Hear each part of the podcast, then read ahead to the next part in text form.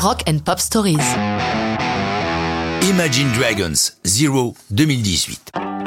La bande de Las Vegas se met au boulot pour leur quatrième album studio très tôt après la sortie de Evolve, leur disque précédent paru en juin 2017. C'est vrai qu'ils n'ont pas arrêté de composer, y compris durant leur dernière tournée, donc, puisqu'ils sont chauds, que la plupart des chansons sont écrites, pourquoi ne pas s'installer dans leur home studio à Vegas pour travailler sur l'album suivant? Plus inattendu, ils sont sollicités par Disney afin de fournir une chanson pour la bande originale de Ralph Breaks the Internet, Ralph 2.0 en version française, la suite du dessin animé Les Mondes de Ralph qui a triomphé sur les écrans en 2012. Du point de vue de Dan Reynolds, le chanteur leader du groupe, il n'est pas très difficile d'écrire une chanson à propos de quelqu'un de zéro, entre guillemets, parce qu'il est inadapté au monde dans lequel nous vivons. Comme il l'a dit, c'est un peu l'histoire de sa vie. Je cite. Je n'ai jamais été dans une bande. Je n'étais pas un gamin très populaire à l'école. Je n'étais pas bon au sport. J'étais juste mec qui rentrait chez lui pour faire chaque jour de la musique et puis un jour monter un groupe.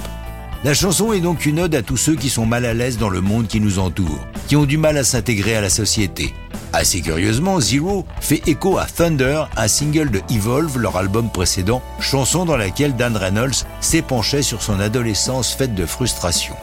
Le single de Zero est publié le 19 septembre 2018, illustré le 23 octobre suivant par un clip où les membres du groupe se retrouvent dans un parc de arcade games très années 80. On ne sait plus s'ils sont des gamers ou eux-mêmes les personnages d'un jeu. C'est drôle et inventif.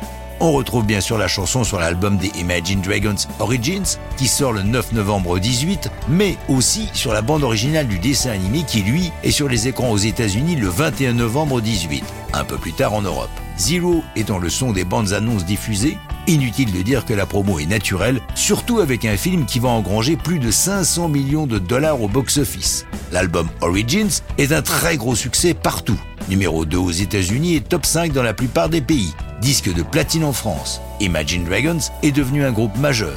Leur dernier album, Mercury Act 1, date de 2021 et il a été produit par Rick Rubin, mais c'est une autre histoire de rock'n'roll.